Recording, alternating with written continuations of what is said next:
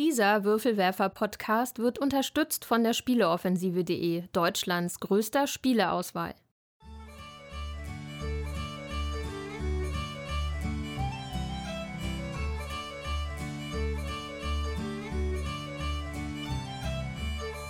Willkommen zur neuen Ausgabe des Großen Wurfs, dem monatlichen Podcast der Würfelwerfer über Brettspiele, Kartenspiele, alle Spiele. Und hier sind eure Gastgeber Jutta Wittkabel, Thomas List und Andreas Geiermann.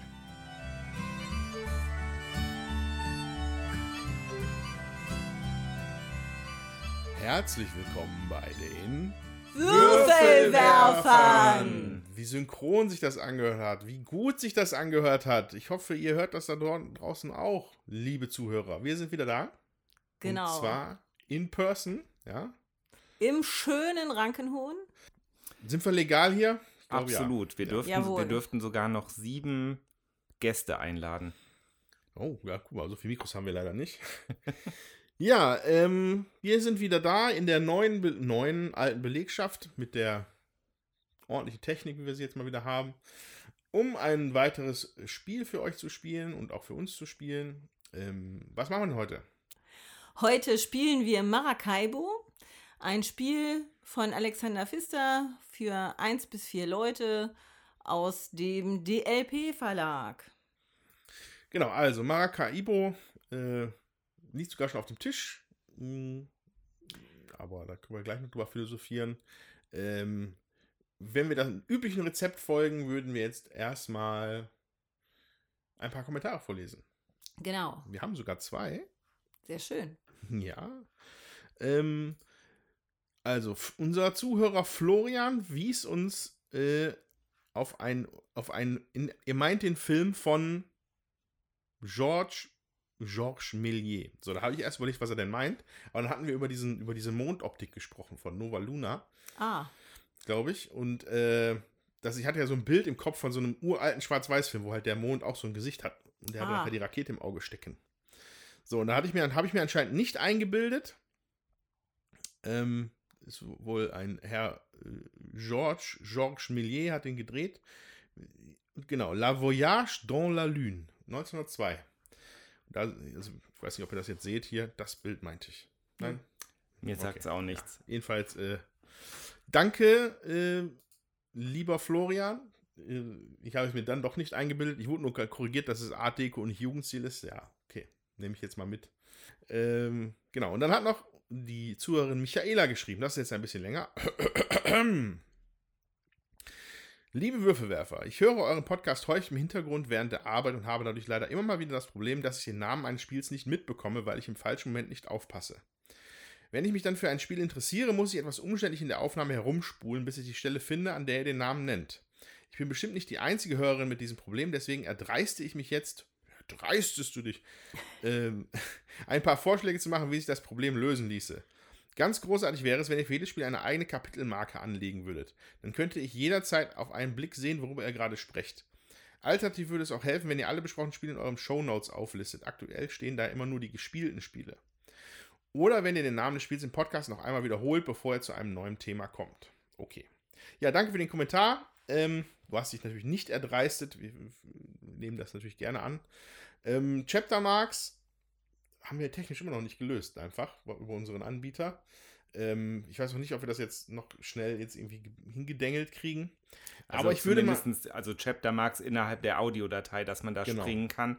Dazu müssten wir tatsächlich den Anbieter wechseln. Also das ist meines Ja. Erachtens die einzige Möglichkeit. So, das wollen wir nicht unbedingt machen. Ähm, tut mir leid. Ähm, alle Spiele in den Shownotes auflisten ist ein bisschen kompliziert unter Umständen, weil, also in der Regel schneide ich den Podcast und dann schreibe schreib ich bei der Gespielsektion mit.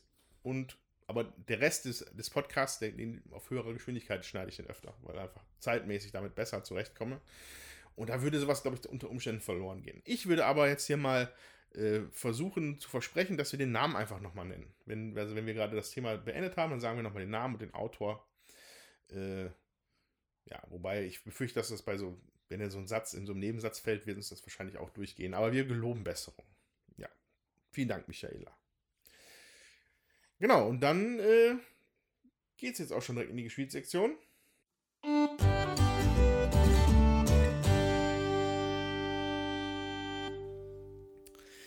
Okay, da sind wir wieder. Äh, ja, dann legt mal los, weil ich habe nämlich immer noch nichts gespielt. Ich freue mich schon, dass ich heute mal wieder was Neues spiele mit Maracaibo. Aber Ja, vielleicht fängt der Thomas an. Der hat mir vorhin schon gesagt, er hätte drei Sachen gespielt und ich nur eine Neuheit. Von daher höre ich mal gerne, was der Thomas. Okay, also mein Bruder war letztens bei uns zu Besuch und brachte ein kleines, unscheinbares Kartenspiel namens Cabo mit. Also C-A-B-O, wenn ich mich nicht irre. Ähm, wirklich grundsätzlich ein recht einfaches Spiel. Es gibt, ich glaube, die Zahlen 1 bis 13. Ich lege jetzt nicht die Hand Ja, dafür ins Feuer. Ist 1 jetzt schon bis mit, 13 Ah, okay. richtig. Jutta kennt es, sehr gut. Und ähm, jeder Spieler hat verdeckt vier Karten vor sich liegen, von denen darf er sich zwei zu Beginn des Spiels angucken. Und dann die restlichen Karten liegen halt auf einem Nachziehstapel. Die Aufgabe ist es nun, eine möglichst niedrige Gesamtzahl vor sich li liegen zu haben. Ähm, und dazu zieht man dann jetzt reihum immer eine Karte vom Nachziehstapel und kann sich dann entweder entscheiden, die zu nehmen und halt verdeckt vor sich zu legen und eine seiner Karten auszutauschen. Die kommt dann auf den Ablagestapel. Oder man kann auch die nachgezogene Karte direkt auf den Ablagestapel schmeißen, wenn man die nicht nehmen möchte. Und einige der, nach, äh, der, der Karten, also tendenziell glaube ich eher die in den höheren Zahlenwerten, haben dann auch noch Sonderfunktionen. Sachen wie zum Beispiel, du darfst dir eine Karte eines Spielers anschauen. Also dann darf man eine seiner eigenen Karten nochmal betrachten oder die Karte eines anderen Spielers. Oder man darf eine Karte, also eine seiner verdeckten Karten mit einer verdeckten Karte eines anderen Spielers tauschen. Ja, und so geht das reihum. Jeder versucht halt möglichst vier niedrige Karten äh, vor sich zu sammeln. Und irgendwann sagt jemand, äh, dass er aussteigt, dass äh, ja Ende ist und dann sind alle nochmal dran. Ja, und dann wird aufgedeckt und geguckt, wer die niedrigsten Karten hat. Aber man kann auch, glaube ich, Karten loswerden. Ne? Wenn man zwei gleiche hat, dann darf Ja. man die abschmeißen. Also Jein. Ähm, man darf also in dem Moment, wo man dran ist und zum Beispiel vom Nachziehstapel eine Karte aufdeckt. Ah, Moment. Eine Sache habe ich tatsächlich auch noch übersehen. Man hat ja den Ablagestapel und man kann auch die Karte nehmen, die auf dem Ablagestapel liegt. Stimmt. Also in der Regel die Karte, die der Spieler zuvor abgeschmissen hat. Ähm, das ist auch noch eine Option. Ähm, und wenn da jetzt meinetwegen, sagen wir mal, eine 3 liegt und man ist sich ziemlich sicher, dass man, weiß ich nicht, sagen wir mal zwei Vieren irgendwo liegen hat, dann kann man, weil es zwei gleiche Karten sind, kann man dann seine beiden Vieren nehmen und die abwerfen und dafür die eine 3 nehmen. Ne, also man ist dann nicht beide Karten los, aber es ist in der Regel tatsächlich dann ein guter Tausch. Ja. Ähm, allerdings sollte man sich dann halt schon recht sicher sein, weil wenn es nicht stimmt mit den beiden gleichen Karten, dann wird man in irgendeiner Form bestraft. Ich muss gestehen, ich weiß leider jetzt nicht mehr genau wie. Ich auch nicht. Ist schon so lange her, dass wir das gespielt haben. Ähm, wir haben das nämlich auch. Und ähm, ich weiß, dass unsere Kinder damals ziemlich begeistert waren. Es ist schon drei, vier Jahre her, glaube ich, dass wir das, äh, oder drei Jahre vielleicht, dass wir das besorgt haben. Liv fand das damals ganz schön. Äh, war mit mir in Ratingen gewesen mit einer Freundin und dann hat man das mitgenommen. Ja, es gibt auch eine Karte mit Einhorn. Genau. In der Kurzbeschreibung steht, dass wenn man einer kann sagen Cabo, wenn er die, die niedrigste Karte hat, aber alle anderen haben noch eine Runde. Ja, richtig. Ist das das, was du meinst Ja. mit einer Strafe? Nee, äh, Schluss. nee, also Cabo ist quasi, wenn man Schluss machen möchte. Ja. Ja, ja und dann gibt es halt hinterher eine Punkteauswertung. Und ähm, da ist es auch nochmal so, wenn man Cabo angesagt hat und nicht die niedrigste Punktzahl hat, dann kriegt man nochmal Strafpunkte. Also es gibt da auch nochmal irgendwelche interessanten Sonderregeln. Also grundsätzlich bekommt man halt eigentlich die Punkte aufgeschrieben, die man halt vor sich liegen hat.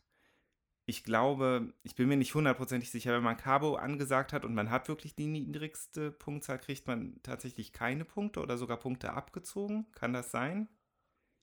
Also ich also glaube ohne, null. ohne, ohne Gewehr, ohne Gewehr. Und ähm, wenn man aber halt eben Cabo angesagt hat und hat nicht die niedrigste Punktzahl, kriegt man auf jeden Fall noch was draufgeschlagen. Ja, und ähm, ich weiß auch jetzt nicht mehr genau, ob man bis zu einer gewissen Punktzahl spielt oder eine gewisse Rundenzahl, aber also wir hatten auf jeden Fall viel Spaß mit diesem kleinen Spielchen. Ja, also ich glaube, der, der Schluss macht und richtig hat, der kriegt nie Punkte. Aber alle anderen kriegen Punkte. So, wenn man das verkehrt gemacht hat, dann kriegt der, der dann am wenigsten Punkte hat, keine Punkte. Und der andere muss dann ah, halt die Minuspunkte das, aufschreiben. Ja. So war es, glaube ja, ich. Das, das kann sehr gut sein, ja. Okay, das Spiel heißt Cabo, ja. Die Designer waren Mandy Henning und Melissa Lyons und es ist entschieden bei, erschienen bei Smiling Monster Games. Ähm, so zu eurer Info quasi. Genau. Ja, dann äh, mache ich mal eins. Wir hatten hier auch Besuch und wir haben gespielt Die Markgrafen von Valeria, ein Spiel aus dem Schwerkraft Verlag. Ich denke, der Andreas wird jetzt mal noch nachgucken, wer das, äh, wer da der Autor ist. Ja, ich melde mich gleich damit. Ähm, das wurde mitgebracht von einem Freund und ähm, das ist ein Arbeitereinsatzspiel, auch mal wieder. Man hat äh, relativ komplex. Man hat einen äh, Spielplan äh, mit verschiedenen Orten, wo man eben seinen Ritter hinschickt. Der äh, kann von da aus noch andere Leute durch die Gegend schicken, um äh, Aktionen zu machen, sag ich mal, in unterschiedlichen Stellen kann man verschiedene Aktionen oder eine Aktion machen. Es geht hauptsächlich darum, auch ähm, ähm, in ein, auf bestimmten Leisten voranzukommen, weiterzugehen und äh, dadurch nachher Punkte zu generieren. Das sind, äh, die kriegt man durch Multiplikation von äh, dem Symbol, äh, was in dieser Leiste ist, und Symbolen, die man äh, auf der, auf seinen Karten hat, die man ausgelegt hat und äh, ob man in einer bestimmten Stadt, wo auch dieses Symbol ist, einen Turm gebaut hat. Das spielte sich ähm, ganz gut runter, sag ich mal. War, ähm, für mich war es okay. So, ich äh, fand es jetzt äh, nicht überragend, aber ähm, ja, ich war okay, konnte ich spielen. War jetzt auch nicht langweilig beim ersten Mal. Ich weiß nicht, wie sich es halt auf Dauer entwickeln wird. Ich fand da jetzt von dem, was man so tut, nicht so viel Varianz drin. Äh, ne? Die Varianz liegt wahrscheinlich daran, welche Karten dann eben ausgespielt werden und ob ich die kriege oder nicht. Das hat die Spannung ausgemacht, sag ich mal. Ähm, ja, wie, wie? Also ich habe mal, ich habe einfach mal testweise Valeria eingegeben bei Boarding Geek und es sind ungefähr 50.000 Einträge. Nee, die Markgrafen von Valeria. Die Markgrafen. Dazu kann ich sagen. Margraves of Valeria. Die äh, Brettspieltester, die Michaela und der Christian, die machen da auch ein Videoblog, haben das eben auch getestet. Da ist das auch nochmal schön erklärt. Und ähm, war, glaube ich, auch ein Kickstarter. Der Michael hatte das gebackt, aber ich glaube, das kriegt man äh, bei Schwerkraft dann natürlich jetzt auch so. Okay, die Markgrafen von Valeria. Designer ist I, I, I, hm. Isaias Vallejo. Äh, erschien dann halt bei Schwerkraft. Ähm, scheint das fünfte Spiel einer Reihe von Spielen zu sein, die in Valeria spielen. So, weil das, das hat mich, deswegen hat mich das hier gerade mit den Einträgen erschlagen, weil es auch noch für jeden dieser fünf Standalones dann auch eine Erweiterung gab, glaube ich. Äh, ja, okay, interessant. Kannte noch ich nie auch noch von nicht. gehört, ja. Ja, ist anscheinend auch ganz neu. So. Ja, 2020. Aber ähm, ja, wie gesagt, ich fand es okay, aber äh, für uns nicht unbedingt must to have. Gut, dann Nummer zwei. Hast noch mehr? Ja. Oh, boah. Gleiches Treffen mit meinem Bruder. Er hatte schon erzählt, dass er sich den Fuchs im Wald gekauft hat, also der Fuchs im Wald gekauft hat. Dann habe ich gesagt, bring doch mal mit. Und dann stellten wir fest, er hat sich die Duett-Version gekauft. Ähm, ich muss ganz ehrlich sagen, Moment. wenn ich da jetzt. Der, der Fuchs im Wald war das Zwei-Spieler-Stichspiel, richtig? Ja, genau. Richtig. Und davon gibt es jetzt eine Zwei-Spieler-Version mit Duett? Ja, genau wo man gemeinsam spielt. Ah, okay. Ja. Jetzt verstehe ich. Ja. ähm, kooperativ. Ich muss ganz ehrlich sagen, es ist wie gesagt schon wieder ein bisschen her, das Treffen. Wir haben es nur, also ich habe noch nicht mal, ich habe Lisas Runde übernommen. Also ich habe Ah. eine halbe Runde davon quasi gespielt und ich glaube, wenn ich jetzt ganz genau die Regeln wiedergeben soll, da würde ich, äh, das würde schief gehen.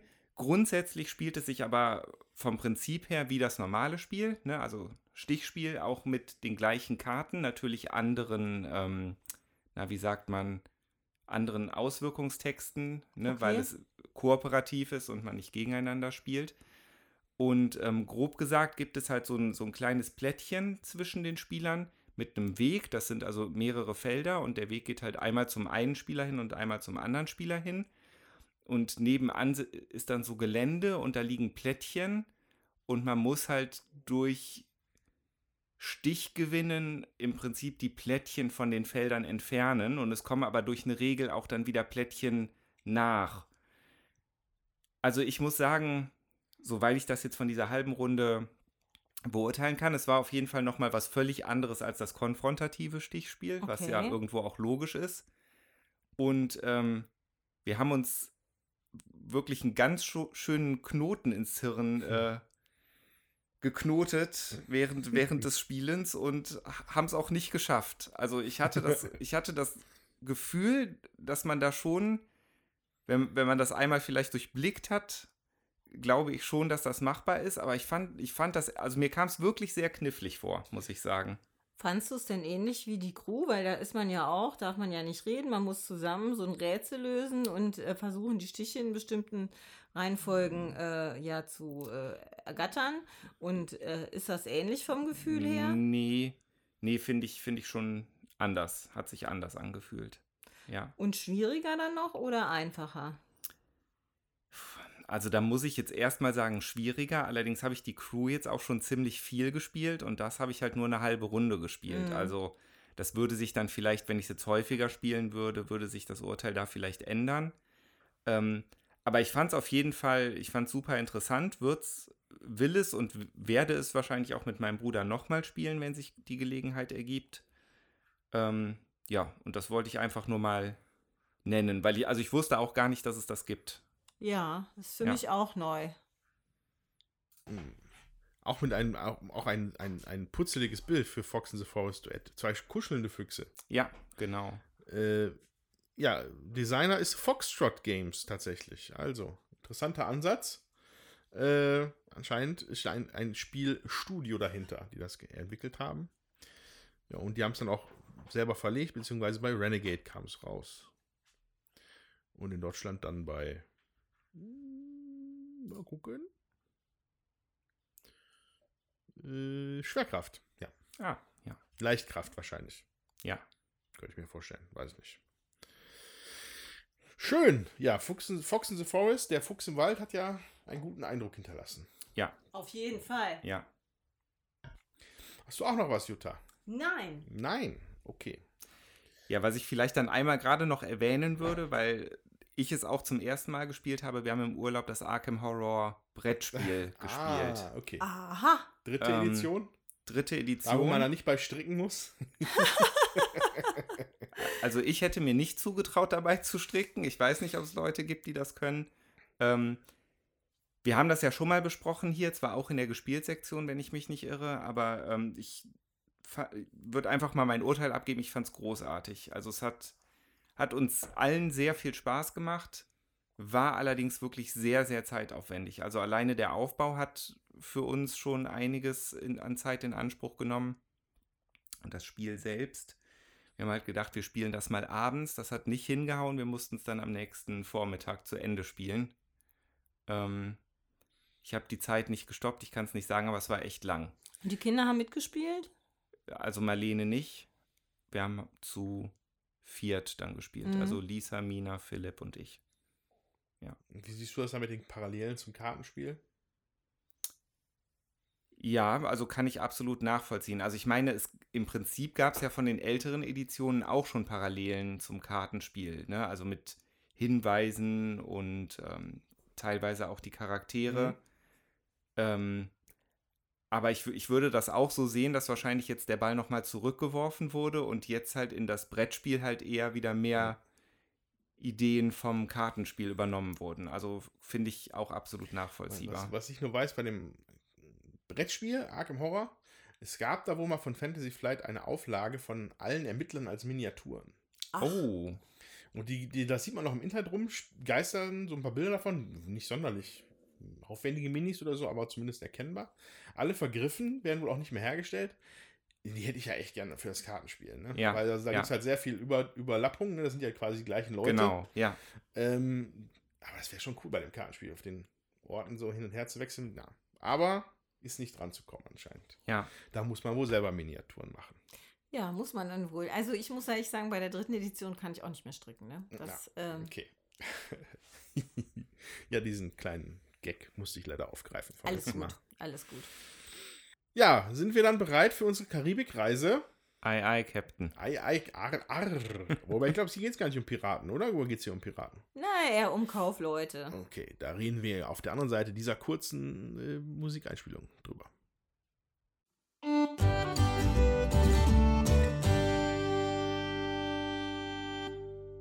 So, da sind wir wieder.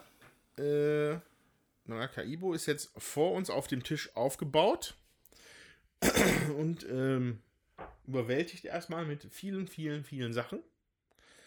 Ähm, aber ähm, man sieht auf jeden Fall auf einen, einen Spielplan äh, im quadratischen Format, da ist auf jeden Fall die Karibik zu sehen. Ähm, ich sehe da oben Kuba und die, ja, jetzt, wie heißt die, ist das Puerto Rico? Ich glaube schon, ne? Ich kann das von hier nicht sehen. Äh, auf jeden Fall Sehr gut möglich. karibische Inseln und, und, und halt, die, also von Südamerika die Küste sieht man auch. Also es ist nicht nur Karibik, es ist halt auch so ein bisschen noch, wobei es auch dazu gehört, ne? Klar. Genau, und es sind reichlich Plättchen und Schiffchen und Klötzchen und wir haben auch noch Spieltableaus, die, glaube ich, sowas wie unser Schiff darstellen, Ja, wo auch richtig viel draufgelegt ist. Äh, Jutta, gib uns doch mal ein bisschen Kontext. Was, was machen wir hier? Was ist das? Ja, also man sieht ja auf dem Plan auch, das ist äh, so ein bisschen rundkursmäßig aufgebaut. Da sind auch Nummern äh, den Inseln zugeordnet, äh, wo wir mit unserem Schiff halt hinfahren können. Kleinere und größere Orte. Auf den größeren Orten liegt, äh, an den Städten liegt auch so ein Plättchen, wo man eine Hauptaktion, so nennt sich das, machen kann. Die ist dann da äh, auch abgebildet auf dem Plättchen. Dann gibt es kleinere Orte, da äh, kann man eben auch anhalten, wenn man dann nachher Karten ausliegt oder da liegt auch zum Beispiel eine Quest, dann äh, kann man da auch was machen. Und Ziel des Spiels ist es halt, möglichst viele Punkte, sag ich mal, zu sammeln. So, und das tun wir eben, indem wir die Orte abfahren, Quests erledigen zum Beispiel oder eben auch kämpfen.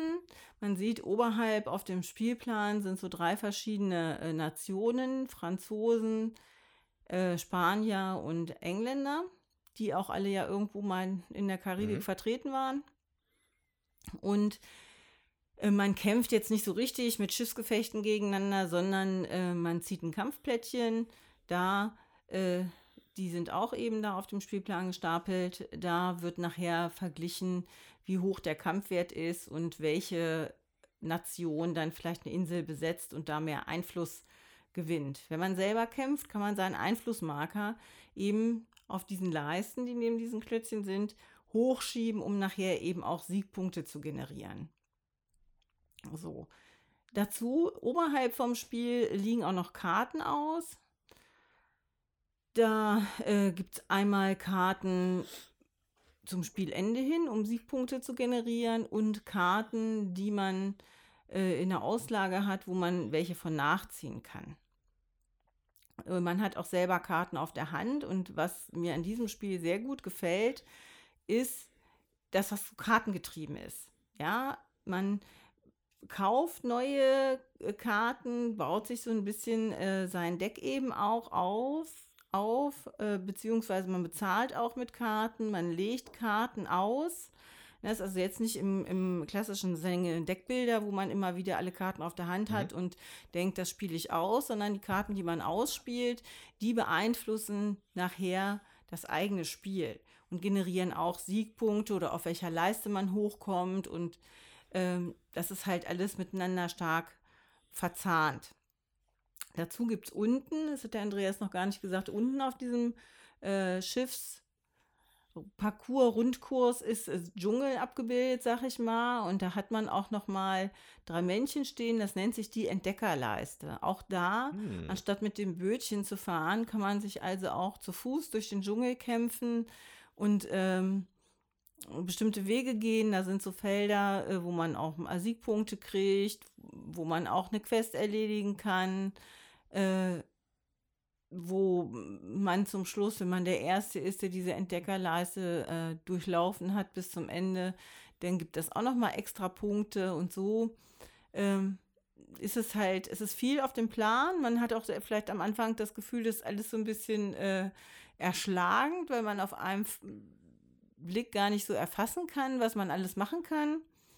Ähm, aber das ist, ähm, ja, es ist einfach sehr nett. Dazu kommt, wir haben also vor uns noch ein Tableau liegen. Da ist unser Schiff abgebildet, wie der Andreas das schon gesagt hat.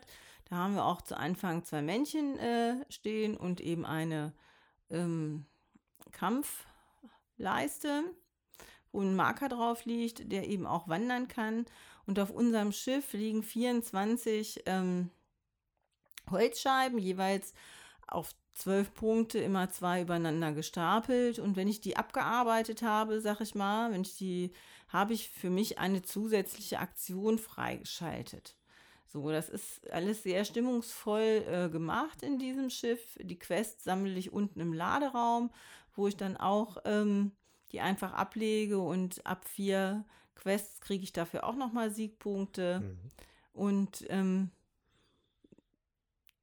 ja, die, ähm, also vielfältige Möglichkeiten. Schön alles ins Thema gebracht. Es gefällt mir richtig gut. Und ähm, ja, ich sag mal, im Groben äh, ist das jetzt ähm, beschrieben. Genau, weil äh, im Detail sprechen wir natürlich später nochmal darüber. Aber wir wollten noch jetzt schon mal einen kleinen Eindruck vermitteln, ähm, der, der darüber hinausgeht, das Material Sieht schön aus. Deswegen, äh, ja, dann würde ich sagen, knien wir uns jetzt mal in die Regeln und legen mal los. Bis später.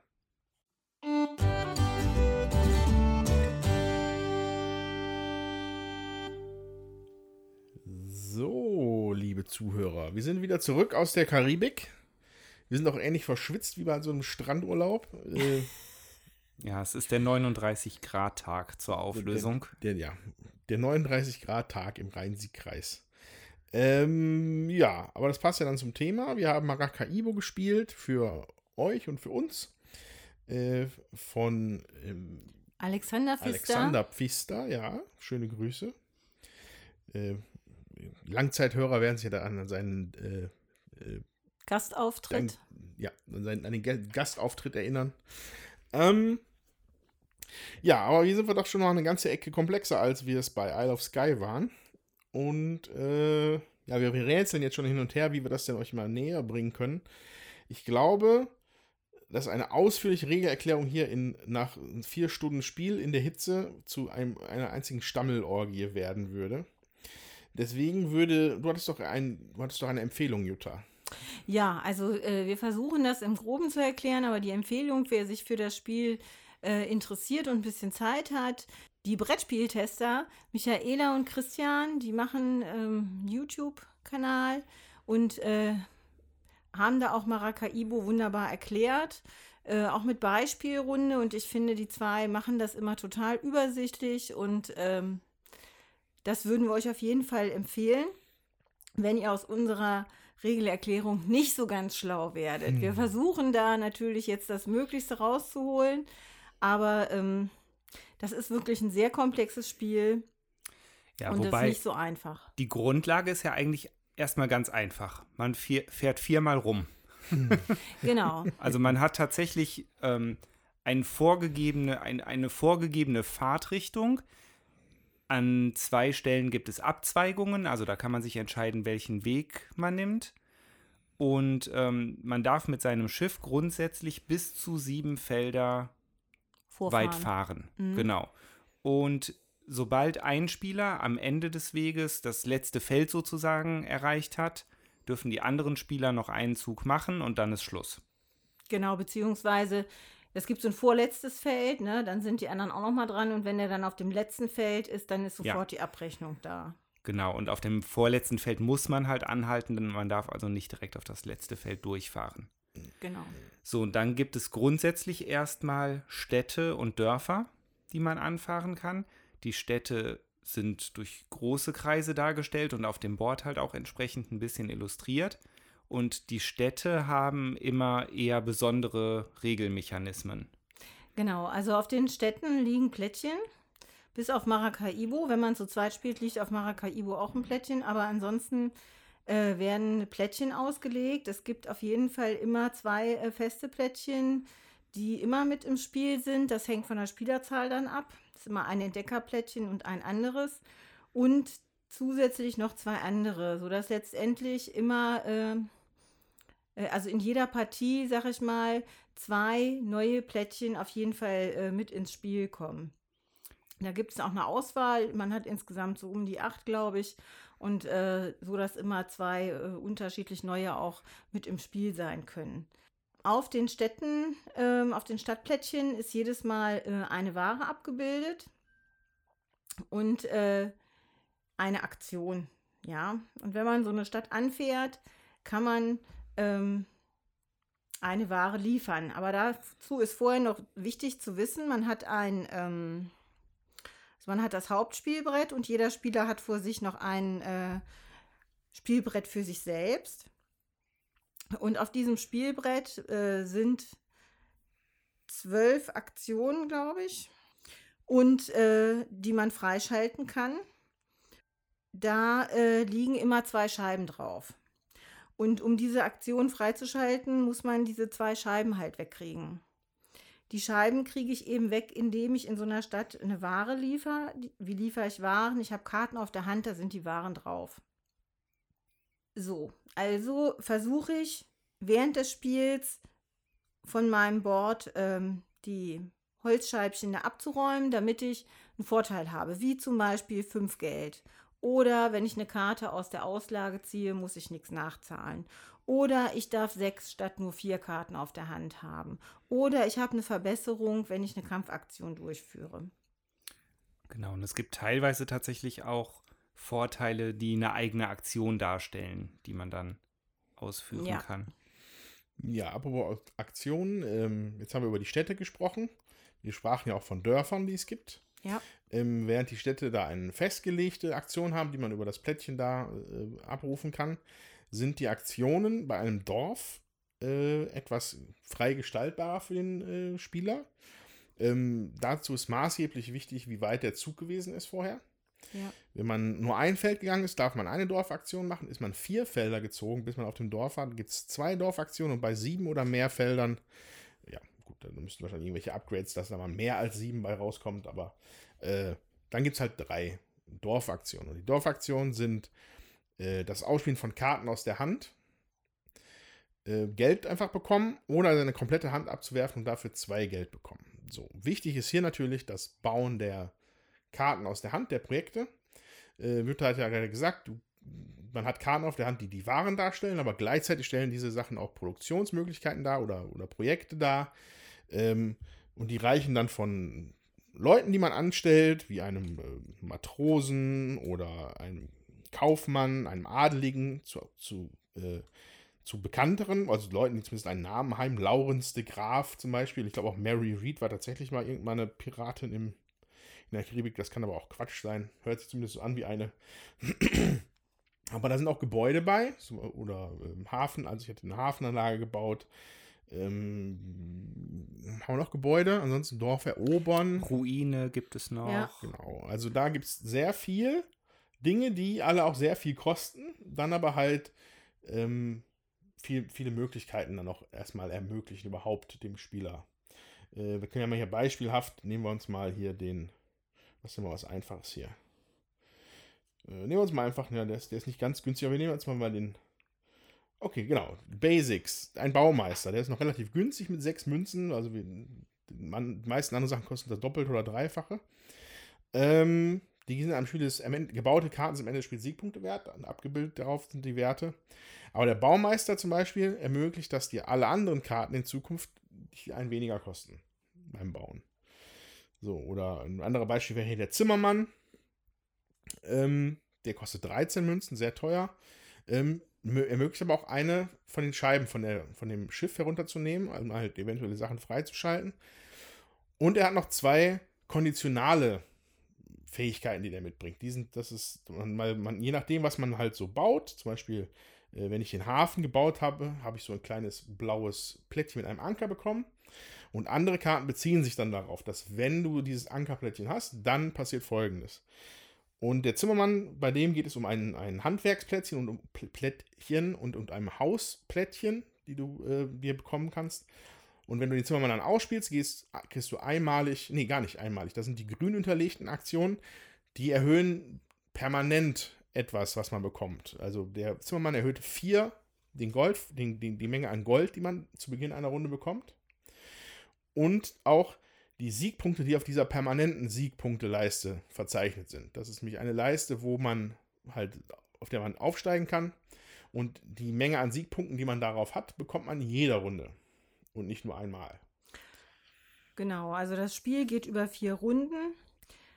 Man bekommt am Anfang jeder Runde äh, Einkommen halt und Siegpunkte. In der letzten Runde äh, entsprechend wie hoch man auf der Leiste gegangen ist. In der letzten Runde gibt es nur noch Siegpunkte. Und da sind auf der Einkommensleiste dann auch nachher in Abständen äh, Schritte abgebildet, wo man dann eben auch Siegpunkte kriegt am Spielende statt Einkommen.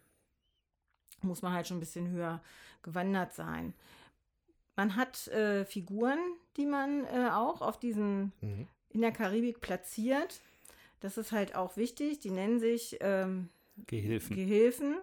Und diese Gehilfen kann man äh, mit Hilfe von bestimmten Karten auf Inseln platzieren. Wenn man mit seinem Schiff dann vorbeikommt, dann kann man eine Gehilfenaktion durchführen. Die ist in der Regel besser als das, was man sonst machen kann und hilft ein bei verschiedenen Sachen. Unter anderem gibt es da den Entdecker, der macht, dass man so ein bestimmtes Baumeisterplättchen kriegt, dass man auf der Entde also dass man Geld kriegt und auf der Entdeckerleiste auch noch ein paar Schritte weiterlaufen darf. Man hat also, haben wir ja vorhin schon gesagt, äh, als wir das Spiel so grob beschrieben haben, dass es da noch eine Entdeckerleiste gibt.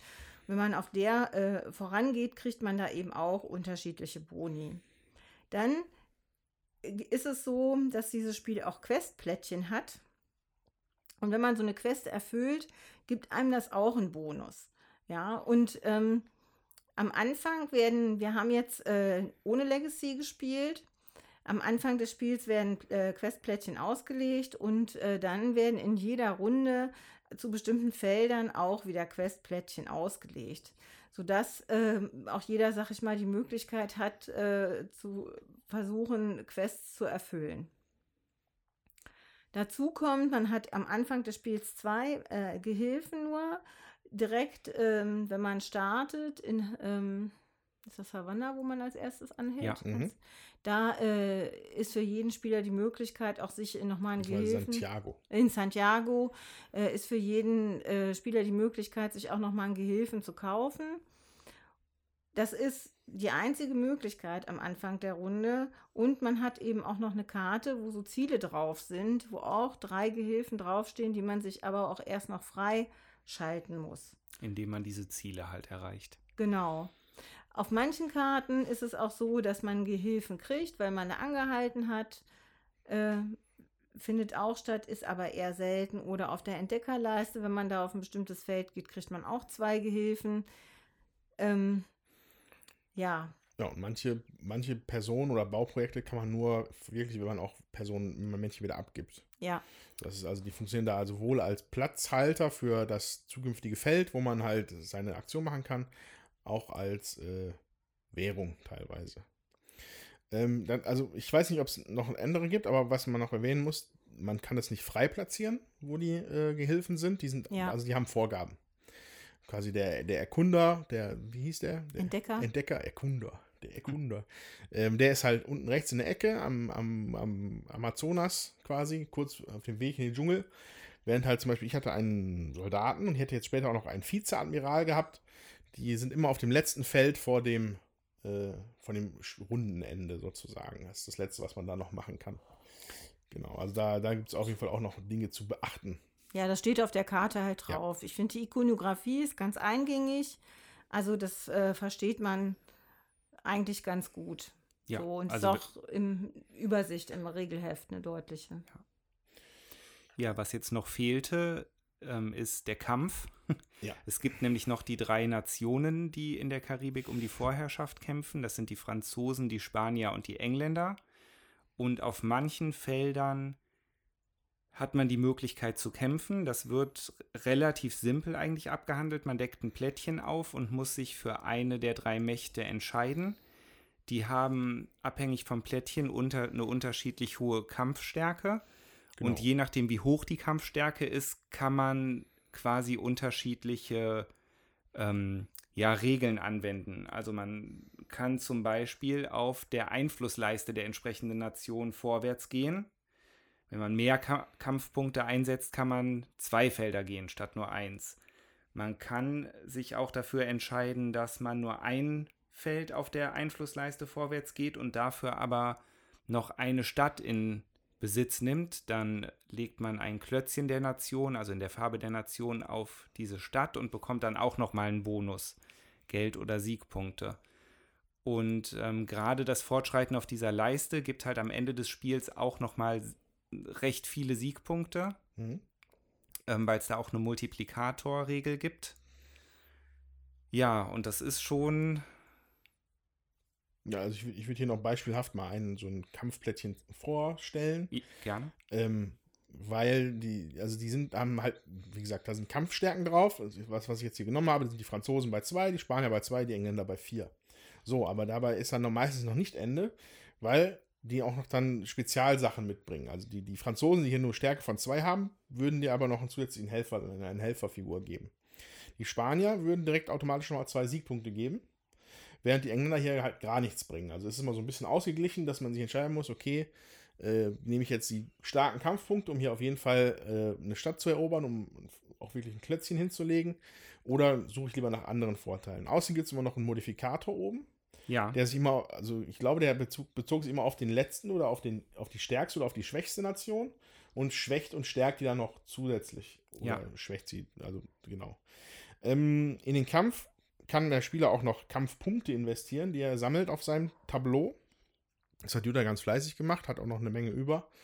Ähm, aber das, das, das ist dann meistens, wenn man so ein, zwei Punkte noch dazu schieben kann, dann kommt man halt dann tatsächlich auf das Ergebnis, was man sich wünscht. Das ist relativ gestreamlined, da hast du recht. Äh, funktioniert gut. Die Wertung am Ende ist da aber wirklich gefährlich, tückisch. Ne? Weil, weil Tommy hat das ja mit der Multiplikation schon gerade angesprochen, deswegen Entschuldigung, das, Entschuldigung die Unterbrechung. Nee, alles gut. Also äh, hat doch jetzt genau gepasst. Was da auch noch wichtig ist, finde ich, du hast gesagt, ich bin da noch ziemlich hoch, da mit der äh, Kampfesleiste. Äh, ähm, da gibt es halt auch schöne Synergien. Ne? Also ich hatte eine Karte, wo drauf stand, ich darf jedes Mal, wenn ich da anhalte, meinen Kampfwert um zwei nach oben schieben. Und dann habe ich relativ zeitnah auf meinem Schiff ähm, das Feld, äh, die Scheiben von dem Feld weggeräumt. Immer wenn ich äh, Kampf, äh, auf meiner Kampfleiste hochgehe, kriege ich ein Geld. Mhm. So, und das hat mir natürlich auch nochmal Einkommen beschert. Das ist nämlich auch so, dass bei diesem Spiel Geld auch immer knapp ist.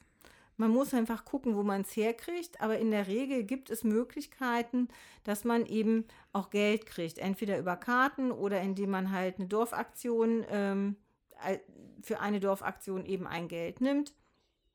Und es gibt aber, wenn man Karten halt ausgespielt hat und da anhält, ist es in der Regel so, dass man mehr Geld kriegt. Das ist, ähm, ist schon ganz cool gemacht.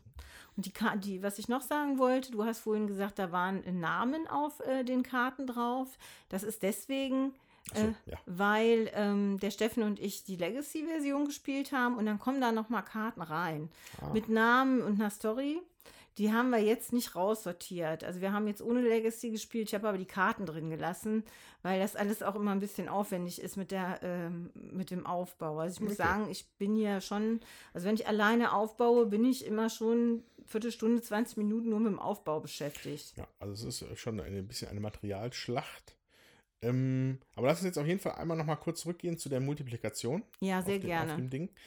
Ähm, also, es ist halt eine relativ große Leiste, wo die drei Nationen abgebildet sind. Und da sind dann, wie viele Klötzchen sind das? Sechs, zwölf, 13 Klötzchen pro Nation, glaube ich, die da erstmal sind. Und die verdecken Siegpunkte. So, und neben diesen abgedeckten Siegpunktebereich sind dann Leisten, auf denen man nach vorne kommen kann, wenn man mit der Nation, für die Nation kämpft oder durch andere Optionen. Äh, also man kann es teilweise auch unten aus, dem, aus der Expedition noch, noch mal ein oder zwei Schritte da rausziehen. Jedenfalls geht es dann hoch und nach äh, ein paar Schritten gehen die Multiplikatoren hoch. Also wenn du einen Schritt gegangen bist, hast du einen Einmal-Multiplikator. Zwei Felder weiter ist dann schon ein doppelter Multiplikator, dann ein dreifacher, vierfacher, fünffacher und am Ende ist es sogar ein sechsfacher, wenn du ganz ans Ende der Leiste kommst. So, am Ende des Spiels wird dann nun geguckt, ähm, wie viele vorne von den äh, Siegpunktfeldern denn freigelegt worden sind. Also wenn man Städte erobert, nimmt man ein weißes Klötzchen von den Engländern oder halt von der entsprechenden Farbe der Nation und platziert sie auf den Dörfern oder auf Städten, je nachdem, wo man gerade ist. Nee, Städte, Städte, Städte stimmt gar nicht. Nur diese Ortschaften da, diese dann, ne? Ja. Wobei es sind ja die Städte. Das Sind die, ja, Städte. sind die Städte. Ja, ja, da Ja, kriegst ja. du die Boni auf den Ah, okay. Städten. Ähm, also da platziert man halt dann diese Würfelchen drauf und am Ende wird dann das multipliziert, was freigelegt worden ist mit dem, was man erreicht hat auf der Leiste. Das erste Feld ist so quasi sofort frei und die, die folgenden Felder für einen Siegpunkt sind immer Doppelfelder. Da sind also zwei Klötzchen drauf. Das heißt, um da einen Punkt mehr zu bekommen in der Multiplikation, muss man zweimal das Klötzchen gesetzt haben in der Farbe. So, am Ende ist es aber dann tricky, weil ähm, es wird noch nach Mehrheiten geguckt. So, wir hatten jetzt in dem Spiel, war es tatsächlich relativ knapp beieinander. Die Spanier hatten sieben äh, Orte, die Franzosen sechs, die Engländer fünf. Was aber dazu geführt hat, dass der, der die meisten hat, bekommt noch plus zwei Siegpunkte auf den Multiplikator drauf. Ja. Also dann ist es bei, bei den Spaniern nicht bei äh, fünf Siegpunkten mal dem, was du hast auf der Leiste geblieben, sondern waren es auf einmal sieben. Was natürlich einen großen Swing bringen kann oder auch gebracht hat hier. Ähm, da hatte ich dann mit den Engländern leider aufs falsche Pferd gesetzt. Wir waren auf dem letzten Platz und haben dadurch dann äh, keine Bonuspunkte gekriegt. Und da sieht man jetzt auch am Endergebnis, dass da ein bisschen auseinandergeklafft ist. Also wir waren nah beieinander. Jutta hat immer noch, ist dann ein gutes Stück nach vorne gekommen, aber wir waren recht nah beieinander und ich war sogar vor dir, Tommy. Das hat sich dann am Ende geändert. Je nachdem, wie halt diese Endabrechnung mit diesen, mit den, mit den, mit den Königreichen da ist. Ähm, was sehr interessant ist, ähm, da muss man halt noch mehr drauf achten bei zukünftigen Partien. Weil das ist doch ein großer Punktemechanismus, der da drin ist, auf den man noch mehr aufpassen muss durch diese Mehrheiten. Genau. Ja. Ja, das ist richtig. Und was wichtig dabei ist, ist auch, wenn man die Klötzchen verdrängt hat vom äh, Spielfeld, die werden nicht zurück auf die Leisten gelegt, sondern die kommen zur Seite. Sodass man also, was abgeräumt ist, ist eben auch weg. Ja. Ja, es ist dann halt vielleicht Typisch, um- typisch Euro, sag ich mal. Es gibt den Bonus dafür, dass es die Mehrheit gibt, aber es gibt nicht die Möglichkeit, andere Leute da äh, ein Stückchen zu schlagen, indem man die Klötzchen wieder zurückschiebt. Ja, aber das ist, also mir gefällt das eigentlich ganz gut, muss ich sagen, Mhm. weil du kommst sonst überhaupt nicht vorwärts, ne? Da der Multiplikator erhöht sich sonst gar nicht. Das macht dann auch keinen Spaß. Ja, also wir haben ja jetzt auf jeden Fall auch es nicht geschafft, irgendeine Multiplikator, also irgendeine Klötzchenleiste freizulegen. Es liegen überall noch Klö Klötzchen drauf. Ja, Ja, aber äh, also es gibt halt auch nur begrenzte Felder, wo man halt wirklich kämpfen kann. Ne? ja, Ja. Also ich glaube, so auf den ersten Blick sehe ich einfach zwei quasi. Das ist das Feld, wenn man die Ende, die Runde, das Rundenende macht. ja, Und das einmal Feld Maracaibo. ja. Ich glaube, dass auf manchen Questplättchen war, die noch mit drauf kämpfen. Ja. Ne? Mhm. Genau, Und da, es- durch, Zufall, durch Zufall taucht sowas dann nochmal auf. Es kann auch äh, einfach ähm, bei diesen Plättchen, die man in der Stadt auslegt, da kann auch noch mal ein Kampf bei sein. Aber auf den Questplättchen legt es auf jeden Fall aus, genau. Okay, also wir hatten das jetzt in dem Fall halt einfach nicht. Ne? Also keine zweite Stadt mit Kampf. Genau. Genau. Äh, ja, ich glaube, grob ist das der Regelüberblick. Ja. Äh, gucke hier nochmal so drüber. Nö, das sieht eigentlich ganz gut aus. Ja, dann wäre doch jetzt die Frage, wie hat sich denn dieses vierstündige Spielen in der Karibik angefühlt, abgesehen vom Schwitzen? Ja, erster Punkt, den man da schon mal festhalten muss. Vier Stunden mit drei Leuten.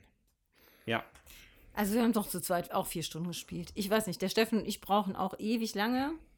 Ähm, Ich glaube auch nicht, dass man mit vier Leuten noch länger braucht. Eigentlich soll das ja kürzer gehen. Ich meine, da stand irgendwie halbe Stunde pro Spieler. Da, ich glaube, das ist aber auch dem Umstand geschuldet, dass es jetzt eure erste Partie war, ne? meine fünfte mittlerweile. Und trotzdem muss ich sagen, ich muss nachlesen äh, bei einigen Sachen. Äh, die habe ich dann nicht so regeltechnisch im Kopf, äh, muss ich nochmal nachlesen oder auch wenn das Rundenende vorgelesen wird, so wofür gibt es jetzt wann Siegpunkte, äh, dass man auch wirklich nichts vergisst und die Questplättchen wieder auszulegen und so. Also ich glaube, wenn man das ähm, jetzt waren hinter meinem letzten Spiel und diesem, sind ja schon wieder drei Wochen her, und das merkt man einfach. Ne? Das sind so viele Kleinigkeiten, die man dann doch wieder vielleicht vergisst. So, jetzt habe ich heute mal mit Regelerklärung, vielleicht hilft das dann fürs nächste Mal, dass nicht so viel äh, wieder vergessen wird, aber das äh, äh, ist einfach so. Es braucht seine Zeit. Trotzdem finde ich, äh, diese vier Stunden sind wie im Flug vergangen. Es war, mir war nicht langweilig. Ja, also das würde ich unterschreiben. Mir war auch nicht langweilig. Andreas? Ja. Nee, nee, das ist schon richtig. Also die vier Stunden es mag ein bisschen Hitzedelirium sein, aber Ja. ich, Ja. das ging eigentlich ganz gut. Ähm, weil du, weil ich das Gefühl habe, dass du, also ich hatte zumindest das Gefühl, in jedem, es gab keine, keine Züge, die vertan waren. Mhm. Ja. Ja, Ähm, du konntest eigentlich immer was machen und auch meistens, also in 99% der Fällen, das auch machen, worauf du jetzt, was du jetzt wirklich machen möchtest, deine Pläne verfolgen. Das Einzige, wo es jetzt einmal passiert ist, das war im Dschungel. Da kann immer nur ein das Feld auf, also es kann nur von einer Person belegt sein. So, und da hatte ich mir gerade eins ausgeguckt und hat sich dann Jutta draufgestellt. Das ist das Einzige in diesem Spiel, wo es mir mal vorgekommen ist, dass mir jemand im Weg stand oder mir was irgendwas versaut hat. Und dadurch hast du, das ist einfach ein gutes Gefühl, weil du, Ja. du baust immer weiter an deinem Plan und ähm, das ist dann halt vielleicht ein bisschen nebenherläufig so, ne? wie es halt bei vielen Euros ist. Ich mag, ich mag sowas sehr gerne. Ähm, aber es ist auch einfach so ein, wirklich so ein, was auch diese, was, was, der, was das Euro schöner macht als manch anderes Euro, was wir hier gespielt haben, ist, das ist einfach der Blumenstrauß der Optionen. Also man kann sehr, sehr viel machen. ja Äh, man, man zieht ja. jede Runde seine Hand wieder voll, wo du sehr unterschiedliche Charaktere hast, wieder neue Möglichkeiten. Ähm, äh, dadurch, dass sich das Spielfeld für dich verändert, weil du deine Helferlein hinsetzt, auch sehr interessant. Ähm, ja, also das war alles schon sehr abwechslungsreich, was halt dazu führt, dass das so vier Stunden dann auch, dass man die halt auch umkriegt, ne? Hängt ja auch ein bisschen davon ab, was für Karten man auf die Hand kriegt, ne? Also ich ziehe nach und plötzlich habe ich, äh, also man kann ähm, nachziehen aus einem offenen äh, Nachziehstapel, dafür muss man Geld bezahlen, wenn man sich das noch nicht freigeschaltet hat, dass man kein Geld bezahlen muss. Oder man zieht halt verdeckt nach, das kostet immer nichts. So, und wenn ich dann verdeckt nachziehe, weil ich mein Geld äh, spare oder sparen möchte, dann äh, weiß ich ja nicht, was kommt und plötzlich habe ich Karten auf der Hand, mit denen ich dann endlich mal eine Karte spielen kann. Ja, wie zum Beispiel, ich hatte hier den Krämer, da muss ich drei gleiche Waren abgeben, wenn ich den äh, ausspielen will. Das äh, kriegt man nicht so einfach zusammen, wenn man nur vier Karten auf der Hand hat. So, ich hatte mir das für sechs Karten nicht freigest- äh, ja, freigeschaufelt. Oder ähm, ja, oder wenn ich eine Quest erfüllen will, äh, beziehungsweise die vorher gar nicht erfüllen konnte, weil ich die Karten gar nicht auf der Hand hatte und dann ziehe ich nach und plötzlich kann ich die Quest Mhm. erfüllen, dann ist das für mich natürlich noch eine Option, da lang zu laufen. Und so war das jetzt für mich in der letzten Runde, dass äh, sowohl der Thomas als auch der Andreas alle Quests nicht abgeräumt haben und ich da langsam hinterhergezockelt bin und die Quests noch abräumen konnte. Und dadurch, dass ich die Quests abgeräumt habe, konnte ich mir noch mein letztes Männchen freischalten. Mit diesem letzten Männchen konnte ich dann noch ähm, hier so eine äh, Königsdisziplin, sag ich mal, hier so eine Prestige-Karte ähm, kaufen, beziehungsweise ein Objekt bauen. Und das hat mir dann zum Schluss nochmal 16 Siegpunkte gebracht. Und die hätte ich definitiv nicht gehabt, wenn ich nicht das Glück gehabt hätte, passend oder eine Karte habe ich auch nachgekauft dann, aber dann auch pa- passend zu ziehen. Das fand ich großartig. Da habe ich mich sehr drüber gefreut. Ja, Und das, das das wäre auch traurig gewesen, sonst hättest du nicht ganz so deutlich gewonnen. Aber das wollte ich gar nicht sagen. Ich finde, das sind dann auch so Momente in dem Ja, Spiel, ja. wo man sich einfach auch total freut und denkt, boah, super, das kann ich jetzt noch machen. Und ähm, Ja, Ja. Aber, aber, aber, aber genau, das ist dann schon wirklich ein, ein krönender Moment, würde ich sagen. Ja. Ähm, aber das Spiel hat viele auch so kleine Momente. Also ich Ja. hatte, als Beispiel hatte ich irgendwann eine Historikerin gefunden aus dem Stapel. Und die hatte nochmal eine andere Möglichkeit gegeben. Und zwar, dass ich immer als Dorfaktion jetzt Karten abgeben könnte, auf denen Büchern abge abgebildet sind. Also wir haben ja, haben wir noch gar nicht wirklich gesagt, aber ähm, auf den Karten sind Waren drauf, es sind quasi ein Projekt, aber es sind auch Gegenstände, die, die, auch da drauf abgebildet sind. Die werden meistens für die Quests benutzt. Ne? Also Ja, du musst zwei Bücher abgeben, zwei Landkarten oder zwei Zwiebacks. Zwei Landkarten. ich habe die, Zwiebäcke? ich hab die ursprünglich als Schiffszwiebäcke angesehen, obwohl natürlich in der Regel steht, das sind Landkarten, aber Sagt egal. man Zwiebäcke? Ja, Bist du dir ganz sicher? Ja. Cool. Zwiebäcke. Naja. ähm, jedenfalls, die Historikerin hat ermöglicht, zwei Buchkarten abzuwerfen für drei Geld und drei Siegpunkte. Ähm, das, und das konnte ich tatsächlich eine ganze Weile lang reiten, das, das, das Pferd, weil ähm, ich hatte mir meine erhöhte Handkartengröße nachge na- auch freigeschaltet und habe dann einfach fleißig von oben nachgezogen, in der Hoffnung, dass einfach mal Bücher dabei waren. Das hat vier, fünf Runden, hat, hat das getragen. Und das hat sich dann auch schon gut angefühlt. ja. So, und äh, dafür, dass ich kein monumentales Gebäude habe, bin ich ja sogar noch hinten dran beim Tommy, sozusagen. Ja, Das, das, zum Teil, denke ich, habe ich das der Historikerin zu verdanken. ja. Dass man halt auch verschiedene andere Sachen hier noch fahren kann. Also für mich gab es beides. Ich hatte auf jeden Fall auch äh, Momente, wo ich dachte, super, also gerade hier der, der Schlusszug, wo ich ganz am Ende dann noch das eine Klötzchen losgeworden bin, um nochmal einen Punkt für die Spanier und die Mehrheit für die Spanier Mhm. freizuschalten. Das war bitter. Ja. da habe ich mich schon sehr gefreut. Zwischendurch gab es aber auch immer mal Momente, wo ich mich geärgert habe, weil ich irgendwas übersehen hatte. Dann stand ich irgendwo und dann fehlte mir doch irgendwie eine Doublone oder eine Karte mit einem Symbol.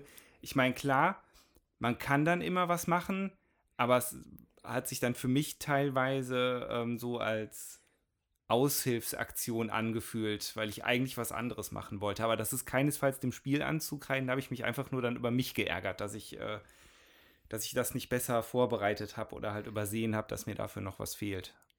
Was mir halt gut gefällt, ist, je nachdem, was für eine Auslage man hat oder welche Strategie man da so ein bisschen verfolgt, dementsprechend schaltet man sich eben auch hier die Aktion frei. Mhm. Ne? Also, ähm, wie ihr jetzt gerade gehört hattet, beim Andreas, der ist halt darauf gegangen, dass er die zwei Bücher abgibt. Der hat sich natürlich das freigeschaltet, dass er sechs Karten auf der Hand hatte. Das hat mich nicht interessiert. Ich habe halt geguckt, äh, dass ich äh, ein Klötzchen da hinsetzen darf als letzte Dorfaktion oder als Dorfaktion, wo ich mit meinem Schiff äh, stehe und dann kann ich auf der, ähm, der äh, Einflussleiste noch ein bisschen hochlaufen und kriege noch zusätzlich ein Geld. Das ist halt auch gut. Das kann man erst nach äh, freischalten, wenn man eine bestimmte Anzahl ähm, andere ähm, Felder auch schon freigeschaltet hat. Mhm. Und so kann man sich auch darauf konzentrieren, sich nur Siegpunkte freizuschalten. Also es hat, ähm, hat alles was für sich und man muss einfach überlegen, man kann überlegen, welche Kombi passt denn jetzt auch gut zu meiner Auslage. Ja, genau. Lass uns auch das Schiffboard noch mal ein bisschen betrachten. Also was, was ich da auch schön finde, ist, die, dass man es halt timen kann. So. Also das war jetzt mir speziell aufgefallen, weil hier ein Feld ist hier einmal 5 Gold, was eine feine Sache ist. Ähm, das habe ich mir dann aber auch, ich habe mir hab dann irgendwann mal eine Scheibe da runtergenommen, dann erstmal wieder liegen lassen und das mir dann aber für die Situation aufgehoben, wo ich jetzt wirklich mein Geld brauche. Und das Ja. hat dann auch wunderbar funktioniert. Dann konnte ich das machen, habe die Kohle eingestrichen, hatte auch wieder tatsächlich dann auch, bevor das Rundenende war, genug Geld, um nochmal eine Karte auszuspielen, was man nämlich am Ende der Runde machen darf. Ne? Also, wenn alle in den Heimathafen ziehen, dürfen alle nochmal die Auswahl treffen, ob sie was aus der Hand ausspielen oder äh, Siegpunkte nehmen. Und da ist es natürlich toll, wenn man da noch was. Also, das hat mir gut gefallen, dass ich dann nochmal schnell einen Pionier da hinlegen konnte, weil ich die Kohle dann zu dem Zeitpunkt hatte. Ja, und dann kann man auch äh, mit so einem Pionier erhöht sich ja dann auch gleich das Geld, das Einkommen für die nächste Runde wieder. Das ist natürlich dann auch sehr schön. Genau, und zwar nicht unerheblich so. Also das war, das, das ist da, das ist an der Stelle fasst das da gut ineinander. Ähm, was das Schiffsboard auch macht, ist, es teilt sich so ein bisschen in Fähigkeiten für den Anfang des Spiels ein und tatsächlich so auch für welche für später. Also da ist dann tatsächlich ein Schloss drauf, bis man insgesamt vier von den Dingern freigeschaltet hat. Erst dann darf man äh, die auf der rechten Seite nehmen. Und eine davon ist natürlich super interessant. Nein, alle sind ja alle super interessant, aber äh, eine Sache, die man halt bekommt, die man dann freischalten kann, nachdem man schon vier hat, ist dann tatsächlich ein großer Sprung auf der Fraktionsleiste. Mhm. Ähm, erhebliche Siegpunkte und Geld oder halt einen guten Schritt in der Expedition. Das andere Feld würde ich mir nochmal in einer weiteren Partie, glaube ich, früher wünschen oder dann nochmal drüber nachdenken, weil es dann ermöglicht, in jedem Dorf, in dem man anhält, einen Würfel zu platzieren. Ja. Von, seiner, von einer Fraktion seiner Wahl und dann auch hochzusteigen und dafür Geld zu bekommen. Ja, ähm, als, allerdings ist ja halt vorgegeben, dass man es nicht direkt am Anfang freischalten kann. Genau, genau, genau. Ja, deswegen, ja. deswegen ist die letzte Runde, glaube ich, nochmal doppelt interessant. Äh, weil du hast, Leute haben dann die Möglichkeit, noch mehr von diesen Klötzchen zu setzen. Und dann geht es halt wirklich um das Mehrheitengeschacher. Ich, wie gesagt, ich hatte es leider nur nicht so auf dem Schirm, aber das hätte man dann auf jeden Fall noch ein bisschen mehr. Aber das finde ich schön, dass halt dann nochmal so eine Ebene dazukommt am Ende des Spiels, dass man da wirklich mit den, mit den drei Königreichen sich da auch wirklich nochmal auseinandersetzen muss. Ja. Ähm, das ist, ja, ist einfach, das ist einfach gut gemacht. So, das ist super. Was auch schön ist, das habt ihr gar nicht mitgekriegt. Also wenn man da schon äh, spricht über die Möglichkeiten, die so ein Spiel halt hat, das zum Ende, das haben wir gar nicht gesagt. Beim Aufbau ist es so, es gibt hier Karten, die haben so einen braunen Rand, die sind immer alle mit im Spiel. Und dann gibt es Karten, die haben einen weißen Rand. Und da sind viel mehr Karten da, als die äh, in, ins Spiel kommen. Und zwar zählt man da immer 40 Karten ab. Und das sind ungefähr das Doppelte oder ah, was, was okay. von diesen Karten ja. da sind, sodass man da auch noch eine gewisse Variabilität dann hat ja. und so ein Spiel dann auch noch mal anders okay. aussieht und sich gestaltet. Ja, also die Vari Variation fühlte sich so auf jeden Fall schon auch toll an. Also es war immer interessant, was auch vom oben wegzuziehen, weil da kam immer irgendwas Interessantes bei rum. Ist halt alles ein bisschen teuer. Wenn, also man muss halt wirklich gut mit der Kohle haushalten, äh, schnell mit der im Idealfall mit der Einkommensleiste hochzukommen, damit man jede Runde auch ordentlich Geld generiert. Und das in der letzten Runde nicht alles direkt auf den Kopf hauen. Ja. Also ich fand am Anfang, also jetzt wirklich zum Einstieg des Spiels, wie gesagt, für Andreas und mich war es ja auch die erste Partie, fand ich es tatsächlich am schwierigsten zu entscheiden, welche Karte behalte ich jetzt überhaupt auf der Hand. Also beziehungsweise möchte ich ausspielen und welche Karten nehme ich zum Abwerfen für Waren oder Gegenstände, weil mhm. man kommt nicht drum rum, man muss Karten abwerfen, das ist absolut unumgänglich. Ja, und da muss man auch manchmal Karten abschmeißen, die man vielleicht doch lieber behalten hätte, weil man was anderes machen muss, notgedrungen, weil sonst die Mitspieler, ähm, ja, weil man sonst nicht hinterherkommt vielleicht. Auf der anderen Seite darf man auch nicht vergessen, es ist ein Wettrennen und es spielt sich schon so, fand ich, die erste Runde war sehr schnell zu Ende. Und indem man aber dann ja Gehilfen äh, ausspielt an Orten, wo man dann anhalten will, verlangsamt sich das dann nochmal. Und dann gibt es äh, ja auch noch die Quests, die ausgelegt werden. Und dann überlegt sich der eine oder andere dann auch nochmal, will ich dafür anhalten? Ähm, man hat ja vielleicht auch auf seiner Karte, wo man seine Männchen freischaltet, auch noch liegen, man muss so und so viel Quests erfüllen und kriegt dann im Prinzip auch nochmal einen Bonus. Also wenn man dieses Männchen freischaltet, ist das nicht nur ein Bonus, sondern hat man meistens oben und unten was stehen und unten ist, wenn man das besser erfüllt hat, kriegt man halt Siegpunkte und Geld und oben ist meistens kriegt man nur Geld. So muss man nicht so viel erfüllt haben dafür. Ähm, und auch wenn wir das, wenn ich das schon vorhin erwähnt habe, möchte ich es gerne nochmal hervorheben als einen Aspekt, den ich, der mir sehr gut gefällt. Ist, hier geht es auch ein bisschen um das, um, um die Sequenz, wie man die Karten spielt. Also, wir hatten ja erwähnt, dass so kleine blaue Plättchen verteilt werden wenn man halt größere Errungenschaften hat, einen Hafen gebaut hat oder ja. äh, auch diese Paläste bringen ja diese Kronenplättchen mit. Ähm, und das wertet dann andere Karten auf. Ja. Und zwar substanziell. So, also wenn, wenn der Zimmermann, der dann vier auf der Einkommensleiste und zwei auf der Siegpunktleiste hochgeht, das ist richtig fett. Ja. Das möchte man haben und deswegen ähm, spielt man da auch drauf. Also ich habe das gerne gemacht und auch sowas das ist auch vergnüglich für mich. Also so, so, so, eine Sequenz da zu finden, wie ich jetzt diese Karten sinnvoll für mich hier aufbaue. Was brauche ich noch dafür? Wo kommt das her? Hebe ich mir das noch auf? Ähm, man kann sich ja drei Karten aufheben. Weiß nicht, ob wir ja. das vorhin erzählt haben. Also über dem Schiff-Tableau sind Plätze für drei Karten, wo man Sachen einfach drin abspeichern kann. Dann sind die da drin und bis du sie gebaut hast. Weil es natürlich mehrere Punkte in dem Spiel gibt, wo man seine Hand abwirft, um Geld ja. dafür zu bekommen. Und äh, dann kannst du halt ein paar Sachen sichern, dann kommt wieder was weg.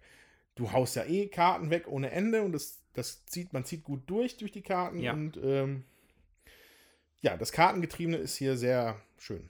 Ja, das gefällt mir auch gut.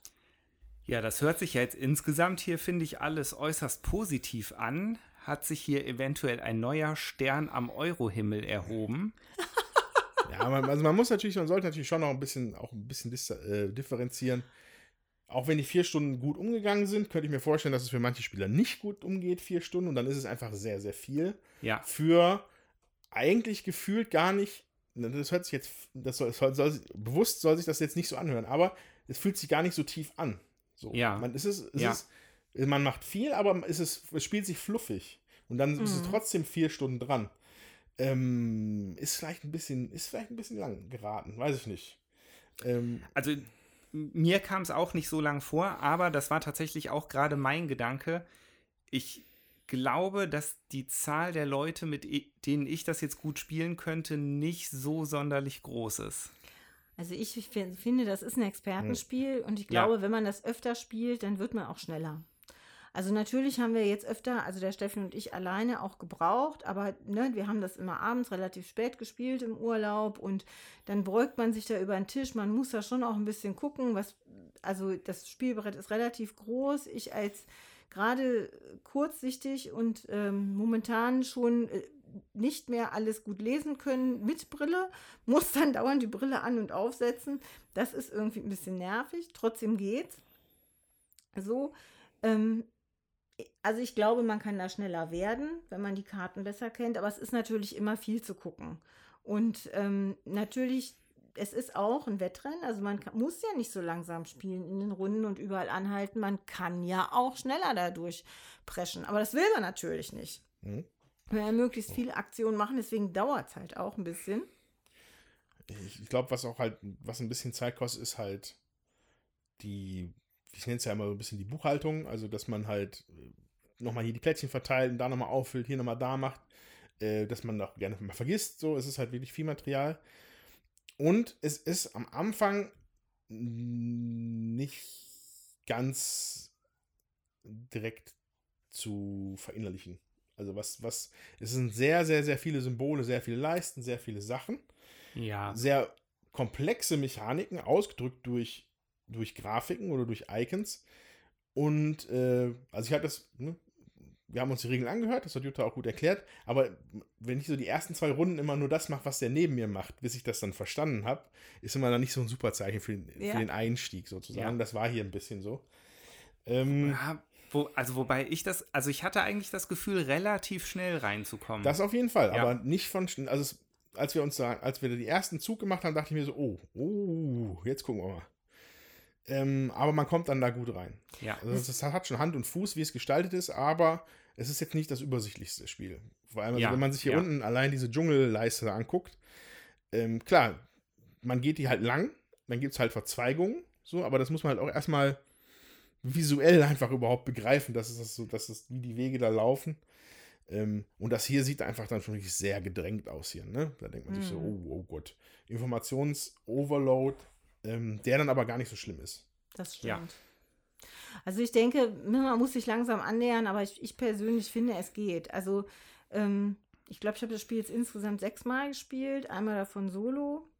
Äh, klar, ich habe die Buchhaltung immer noch, dass man irgendwie Sachen nachlegen muss. Trotzdem finde ich, ähm, es macht Spaß. Mir macht es auch mehr und mehr Spaß. Magst du vielleicht ein bisschen berichten von dem Solo-Modus?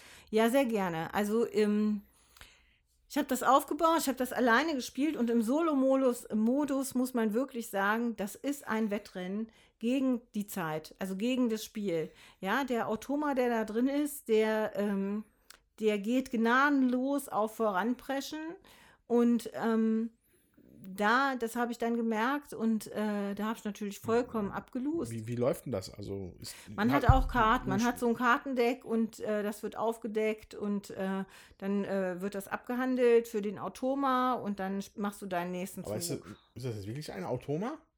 Oder, ja, das ist nicht so benannt. Also, ähm, ja, aber Automa würde ja bedeuten, dass es halt von der Automa Factory ist, von den, wir den müssten mal Designern. gucken, was draufsteht. Ich weiß es nicht. Auf jeden Fall äh, ist es ein kartengetriebenes Okay. Solo-Ding. Mhm.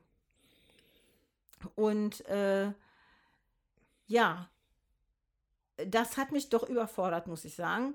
weil ich will ja so viele Sachen machen und dann, dann ist der äh, schon so weit vor und da muss man wirklich, da geht es stark ums Wettrennen. Das, ähm, äh, da muss man sich dran gewöhnen. Ich fand, wir haben jetzt wirklich gemütlich gespielt und so macht es mir auch am meisten Spaß, weil, oder vielleicht ist bei euch auch so, ihr wollt halt auch Sachen machen, um irgendwie voranzukommen und dann lässt man sich, dann guckt man, wie weit geht der andere vor und ja, der hält da sowieso nochmal an, weil er da seinen Gehilfen stehen hat, wunderbar, dann nimmt er mir jetzt das Questplättchen hm. nicht weg und so. Und das ist halt äh, in der Solo-Version nicht. Das habe ich jetzt auch nur einmal gemacht. Dazu muss ich auch sagen, das ist mir dann echt auch zu viel Aufwand, das mhm. aufzubauen. Mhm. Dafür spiele ich auch nicht gerne genug Solo, muss ich sagen. Also ich spiele doch lieber mit jemand anders zusammen und ähm, ja, das ist also auch viel aufzubauen. Ja, das glaube ich. Also eine kurze Google-Suche hat ergeben, dass da tatsächlich wohl Automa dran gearbeitet hat. Sehr cool. Werte das Produkt für mich natürlich ein bisschen auf noch. Als Fan der äh, Automa-Implementierung äh, ja, aber wahrscheinlich wäre es mir auch ein bisschen viel Material. Da, da, da spiele ich dann lieber den Wingspan Automa. Das geht ein bisschen flotter. okay. Äh, äh, ja. Ja, sollen wir eine Abschlussrunde machen, wie euch das Spiel gefallen hat? Oder gibt es noch ähm, was zu sagen? Jetzt ja, zur Mechanik, ein oder? An, also ein bisschen um, naja, Icons. Äh, habe ich alles, alles, was ich rummäkeln wollte, habe ich gemäkelt. alles gut. Können wir Abschlussrunde machen? Ja. Da, also, ähm, dann mache ich mal ähm, klare Empfehlung von mir. Das ist ein schönes Euro, Euro-Spiel mit, mit in einer Ausgestaltung, wie ich es gerne mag, mit vielen Optionen, vielen verschiedenen Möglichkeiten, was man machen kann, so ein bisschen für sich selber herknuspern und die Karten bauen und äh, sehr viel Belohnungsgefühl, bei, durch die, was sich wirklich durch diese lange Spielzeit tatsächlich dann durchträgt, äh, mit einem trickigen letzten, mit einer, mit einer kniffligen letzten Runde durch diese, durch diese Königreiche, wo ich dann jetzt aber eigentlich Bock hätte, das nochmal zu spielen, um das nochmal ein bisschen, ein bisschen schlauer zu, ähm, zu handeln, das Ganze. Ähm, ja, Material ist, ist, ist, ist Durchschnitt bis gut. Also da gibt es auch nichts zu meckern, glaube ich. Karten sind vielleicht so ein bisschen, das sind halt so Pappkarten, da die wünscht man. Ich noch sleeven. Genau, da wünscht man sich meistens dann vielleicht noch ein bisschen mehr. Ach, die sind, das ist, ich dachte, das wäre gedruckt. Okay. Nein, das war also die Spielübersichtsdinger sind auch ein bisschen dünn. Ähm, aber ist alles vollkommen okay. Dafür jede Menge Holz. Ähm, Schiffchen, Männchen, Klötzchen, Scheibchen. Ähm, ja, ja, ich denke, die essentiellen Plättchen sind auch aus dicker Pappe. Der ja. Spielplan macht einen guten Eindruck. Ja, auch da gibt es eigentlich nichts auszusetzen. Regelwerk habe ich mir nicht durchgeguckt. Es scheint aber auf relativ wenig Seiten noch auszukommen. Sehr übersichtlich gegliedert und ja. man findet auch alles wieder, also es ist okay. Ich hoffe mal irgendwann, dass wir in, in einer Gespielsektion noch mal ein bisschen über den Legacy Mode hören. Ne? Ja Ach so, ja, könnten wir machen. Mhm. Und äh, ja, rundum gutes Produkt von Alexander Pfister. Super. Ja. Also kann ich mich nur anschließen. Ich würde es auf jeden Fall auch wieder spielen. Gefällt mir sehr, sehr, sehr gut das Spiel. Ähm, ich denke, für jeden, der halt sich auf ein längeres Spiel einlassen kann, bei dem man auch mal ein bisschen nachgrübeln kann, äh, mit Sicherheit eine gute Wahl. Ja, mir gefällt es sowieso. Also ich ähm, habe das das erste Mal gespielt, kurz nach der Messe letztes Jahr. Da hatte das jemand auf dem Brettspielwochenende mit.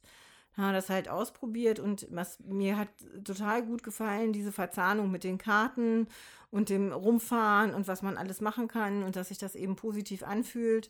Und dann äh, war der Steffen so nett und hat uns das vor dem Urlaub, für den Urlaub sozusagen gekauft. Und da haben wir es dann halt auch ein paar Mal gespielt.